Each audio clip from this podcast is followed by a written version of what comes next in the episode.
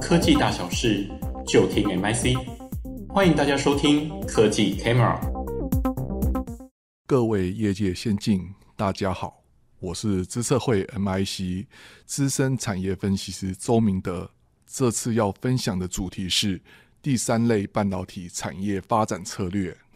首先，在二零一五年开始，巴黎协定中宣示，二零五零年要实现净零碳排。所以的话，各国就是像说美国、欧盟、日本、中国、韩国以及全球大概有一百五十三个国家，已经宣示说，二零五零年要到二零六零年之间要完成净零碳排的这个目标。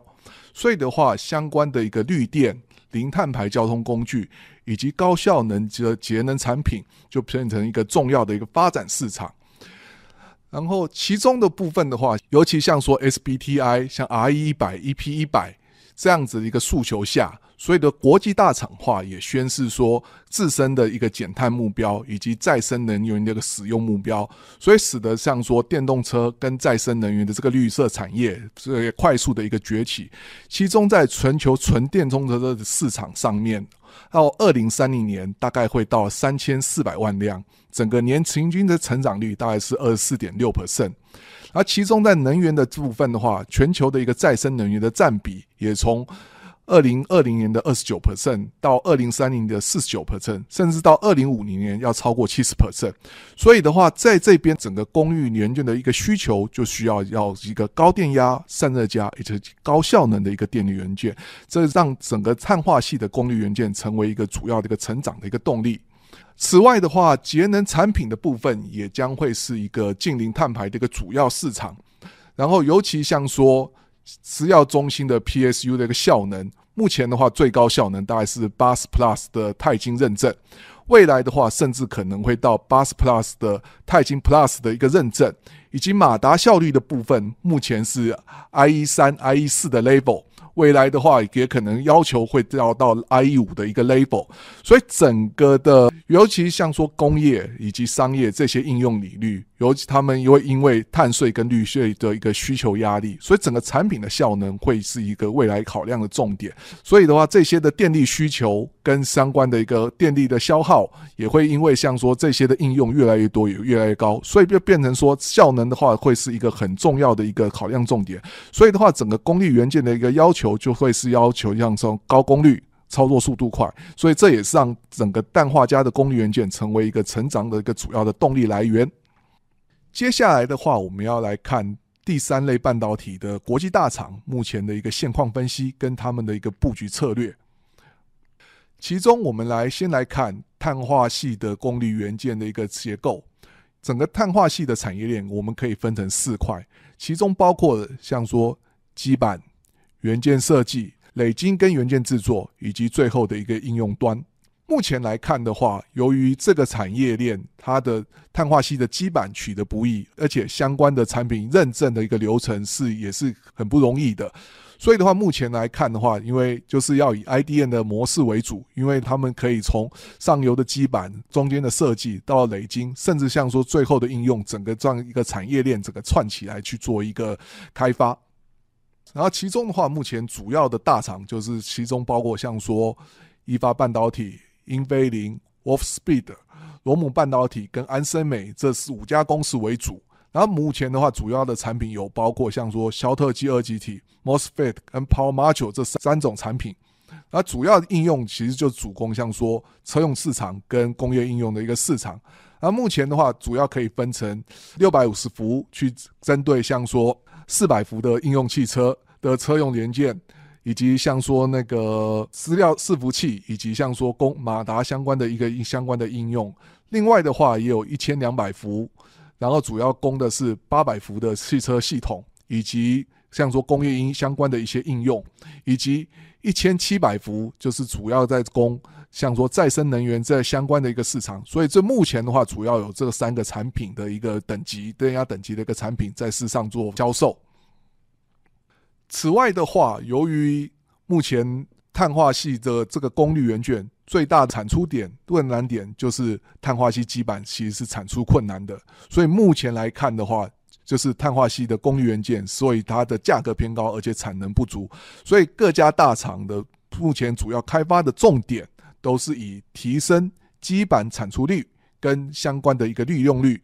甚至上说，他们会去开发新型的基板来降低整个的基板成本，希望可以产出更多的一个元件数量来降低产品的成本，以符合市场的一个期待需求。所以的话，我们可以看到说，这些厂商像说 Wolfspeed 二六，或者是安森美那个一发半导体，都开始在朝。八寸的这个基板去做一个生产。另外的话，像英飞凌、DISCO，他们就是希望说可以增加发开发镭射切割系数，可以希望碳化系基板的产出的片数可以增加，来降低基板的成本。像说 Soitec 的话，它就开发新的那个碳化系的一个基板，希望可以让这个基板的成本可以做一个下降。那此外的话，元件的结构也需要持续的进行优化，要主要的话要降低像说元件内部的导通电电阻来减少功耗，就。像说 ROHM 啦、英飞凌啦，像意法半导体，他们都去开发，就是新的沟槽式的一个结构，希望说整个的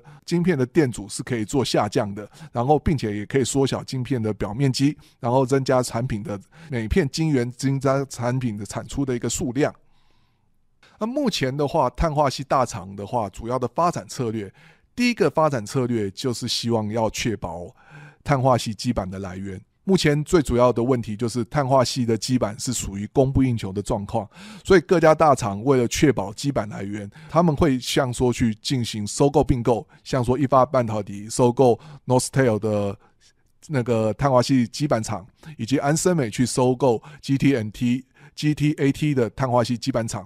此外的话，像说这些元件厂也会，IDM 厂商也会去跟像说 Wolfspeed 或者是二六去签署相关的一个基板长约，以确保说碳化矽基板的供应是无虞的，不会造成断料的一个问题。此外的话，他们希望说可以确保晶片的一个下游的一个通路，所以的话，像说他们也会去跟车厂、跟车用电子厂进行合作，尤其是像说特斯拉跟意法半导体在碳化矽晶片合作成功以后，让这些车厂也开始发现说，哦，这个东西是对于他们发展电动车是非常重要的一个。工具